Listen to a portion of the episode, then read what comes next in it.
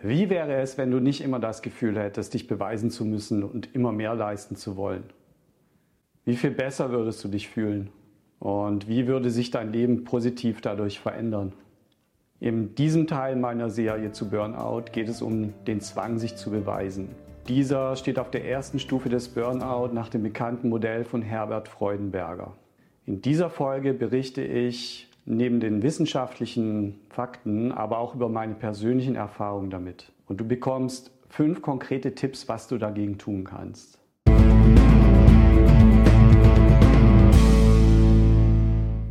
Hallo und herzlich willkommen zum zweiten Teil meiner neuen Serie zum Thema Burnout. Ähm, mein Name ist Ralf. Ich bin psychologischer Berater, Business Coach und Wirtschaftsingenieur. Ich berate und begleite Menschen Unternehmen bei der Befreiung vom Dauerstress und dem Burnout-Risiko, bei dem Weg aus dem Burnout heraus und hin zur persönlichen Freiheit und bei der nachhaltigen Persönlichkeitsstärkung. Zu Beginn eine Frage. Wahrheit oder Blödsinn? Wer ausgebrannt ist, der hat wenigstens für etwas gebrannt. Stimmt das? Die Auflösung bekommst du am Ende dieses Beitrags. Lass uns jetzt also mit der Stufe 1 des Burnout-Modells beginnen. Auf dieser Stufe entsteht immer ein Druck oder ein Zwang, sich beweisen zu wollen oder zu müssen. Und das beginnt so, vor allem im Berufsleben oder auch schon in der Schule, dem Studium oder der Ausbildung, haben viele Menschen das Gefühl, sich beweisen zu müssen. Ja, oft sorgen Eltern, Lehrer, Klassenkameraden, Freunde dafür, dass ein Gefühl entsteht, dass man nur dann wirklich akzeptiert wird und etwas wert ist, wenn man etwas leistet. Ja, wenn man gute Noten bekommt, wenn man fleißig lernt oder fleißig arbeitet. Später sind es dann oft die Chefs, Kollegen oder Freunde, die das Gefühl vermitteln. Und die Menschen, die dann dieses Gefühl haben, die dieses Gefühl bekommen und verinnerlichen, die entwickeln dann eine hohe Leistungsbereitschaft. Denn dadurch bekommt man das Gefühl von Anerkennung beziehungsweise auch ein Gefühl, dass die eigenen Leistungen wirklich etwas wert sind. Und jeder Mensch will akzeptiert, beachtet und anerkannt werden, egal ob als Kind oder Jugendlicher oder auch als Erwachsener. Das ist ganz normal. Aber viele Menschen entwickeln dann im nächsten Schritt hohe Erwartungen an sich selbst. Viele andere Menschen gehen davon aus, dass andere wichtige Menschen in ihrem Leben hohe Erwartungen oder auch Anforderungen haben, die sie erfüllen müssen, um etwas wert zu sein. Wie zum Beispiel genannten Chefs, Eltern, Familie, Partner oder Freunde. Oder man möchte die Erwartungen und Anforderungen von einer Gruppe erfüllen, zu der man gerne gehören will. Das können zum Beispiel die Gruppe der erfolgreichen Banker, die Top-Führungskräfte, die ganz herausragenden Frauen oder die mächtigen und reichen Männer sein, was auch immer. Die Grundannahme dabei ist aber, dass es wichtig ist, sich zu beweisen. Und dass das erforderlich ist, um erfolgreich zu sein und letztlich dann auch wertvoll zu sein und anerkannt zu werden, um weiterzukommen, um Karriere zu machen. Aber sehr leicht kann der normale Wille und der gesunde Wille zur Leistungsfähigkeit und der natürliche Wunsch nach Anerkennung mit der Zeit zu einem starken Gefühl von Pflicht oder auch von Zwang werden, sich beweisen zu müssen. Streben nach Anerkennung durch Leistung kann praktisch zur Selbstverständlichkeit und zur Gewohnheit werden. Es wird ein Automatismus und das wird dann noch selbst dann weiterverfolgt, wenn es einem selbst als Mensch überhaupt nicht mehr gut tut. Und dann vergisst man nämlich leicht, warum man das eigentlich ursprünglich wollte, welche Dinge dann wirklich dahinter standen. Also zum Beispiel, dass sich das beweisen wollen eigentlich das Mittel zum Zweck war, um was ganz anderes zu erreichen. Zum Beispiel die Anerkennung für die Arbeit zu bekommen, Anerkennung, Bewunderung von anderen zu bekommen. Oder auch um beruflich erfolgreich zu sein, damit man sich ein paar finanzielle Wünsche erfüllen kann, was ja durchaus normal und verständlich ist. Es verselbstständigt sich dann und kann außer Kontrolle geraten. Warum? Ja, weil es nicht mehr bewusst passiert, sondern zur automatischen Denk- und Verhaltensweise wird so zum Automatismus. Und wir merken das gar nicht mehr selbst. Es ist, wie gesagt, nicht mehr bewusst, es ist unbewusst. Bei mir persönlich war es so, dass ich immer das Gefühl hatte, dass ich zeigen muss, dass ich meine berufliche Position zurechtbekommen habe.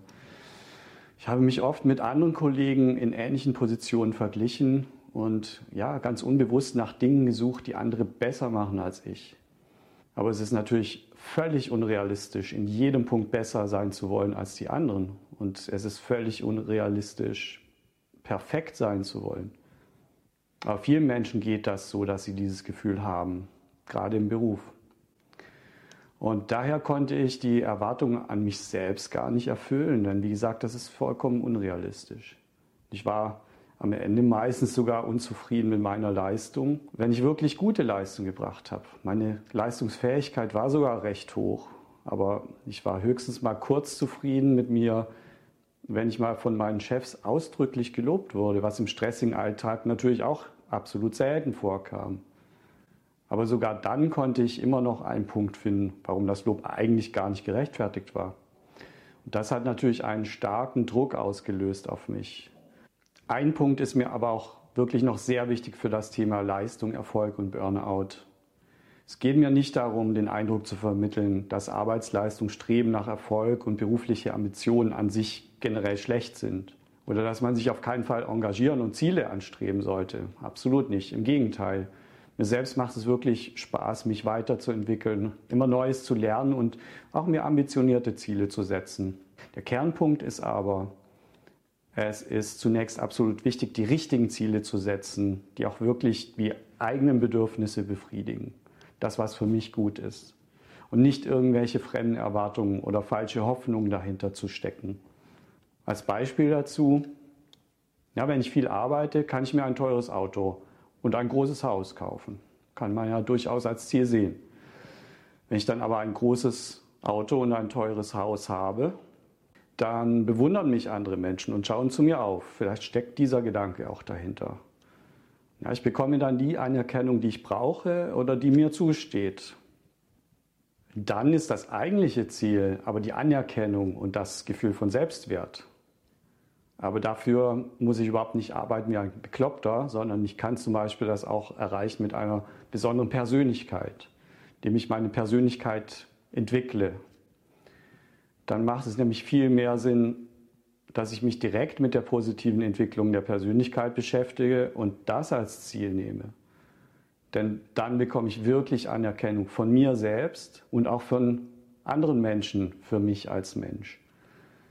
Es ist also wichtig, das richtige Ziel zu setzen. Und neben dem richtigen Ziel ist es zum anderen ein gesundes Maß, das wichtig ist. Und ein Ausgleich für die Arbeit und die Leistung, das ist auch wichtig. Wir Menschen brauchen auch Erholung, wir brauchen Entspannung und wir brauchen Freude. Nur so können wir das Gefühl eines erfüllten Lebens erreichen und auch langfristig unsere Leistungsfähigkeit aufrechterhalten. Wir müssen vor allem auch auf körperliche und psychische Bedürfnisse achten. Das ist auch ganz wichtig. Aber das funktioniert meistens nicht, wenn wir viel zu viel Zeit und Energie ausschließlich in einem Lebensbereich investieren, was dann eben meistens die Arbeit ist. Das klappt vielleicht phasenweise noch, aber wenn wir dann für andere Bereiche keine Zeit und Energie mehr haben, dann werden wir auf Dauer ausgelaugt und unglücklich. Also, wen es wirklich erfüllt, sich in der Arbeit selbst zu verwirklichen und einen echten Sinn sieht, für den ist es wahrscheinlich auch nicht negativ, viel zu arbeiten und viel Einsatz zu bringen. Für diejenigen, die auf Dauer nicht die Erfüllung und das Glück in der Arbeit finden, und das dürften die meisten sein, mein Tipp, stärke dein Bewusstsein für dich. Mach dir immer wieder bewusst, was deine Erwartungen sind, wo deine Grenzen liegen, wie du dich fühlst und was du möchtest. Es geht nicht nur darum, die anderen zu beglücken, sondern vor allem auch um dich und was du willst. Du bist verantwortlich für dein eigenes Leben. Ja, am besten schreibst du das einmal auf und schaust es regelmäßig an, um es zu festigen und dir immer wieder klar zu machen, was du eigentlich möchtest und wohin du möchtest. Mein zweiter Tipp, setze Grenzen und das ist super wichtig wenn etwas wirklich wesentlich gegen deine eigenen Grenzen und Erwartungen geht, dann sag Nein. Viele von uns haben das verlernt zu sagen. Aber jeder Erwachsene ist selbst dafür verantwortlich, seine Grenzen zu setzen und auch zu verteidigen. Und wenn du deine Grenzen nicht ernst nimmst, Und wenn du anderen keine Grenzen setzt, wie kannst du dann erwarten, dass andere sie achten? Das wird nicht passieren. Mach dir zusätzlich regelmäßig bewusst, wofür die Leistung wirklich gut ist und wofür sie wichtig ist. Und das konkret immer in Bezug darauf, was du erreichen willst. Oder du erkennst, dass deine aktuelle Leistung eher unwichtig in Bezug auf deine persönlichen Ziele ist. Das kann auch passieren. Am besten sprichst du mit Freunden oder Kollegen darüber, denen du vertraust. Denn wir werden wirklich leicht blind für das Offensichtliche, wenn wir uns daran gewöhnt haben. Ein Wechsel der Perspektive, der hilft und du kannst durch Gespräche mit anderen einen Wechsel der Perspektive erreichen. Mein nächster Tipp, vergleiche dich nicht zu viel mit anderen, sondern werde dir deiner eigenen Stärken bewusst und entwickle deine Stärken weiter. Achte bewusst darauf, ob und in welchen Situationen du dich mit anderen vergleichst. Und mach dir dann immer wieder bewusst, dass kein Mensch perfekt ist und dass du nicht so sein müsst, wie andere sind.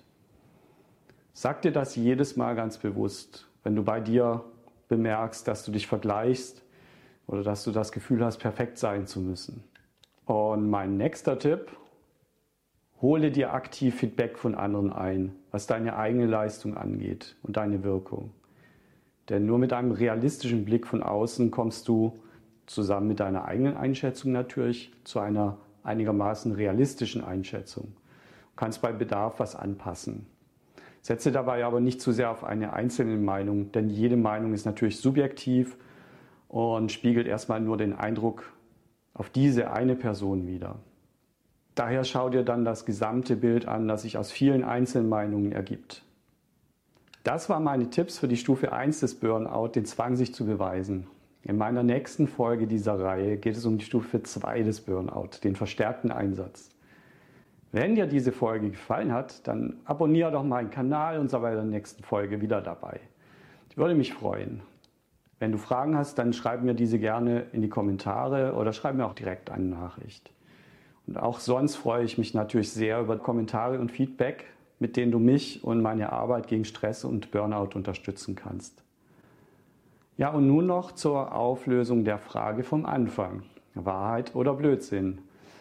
Wer ausgebrannt ist, der hat wenigstens für etwas gebrannt. Stimmt das?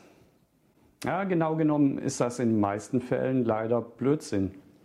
Denn beim Burnout liegt einer der Ursachen für die späteren Stufen darin, dass man eigentlich gar keinen Sinn mehr in dem sieht, was man tut und eben genau dafür gar nicht mehr brennt.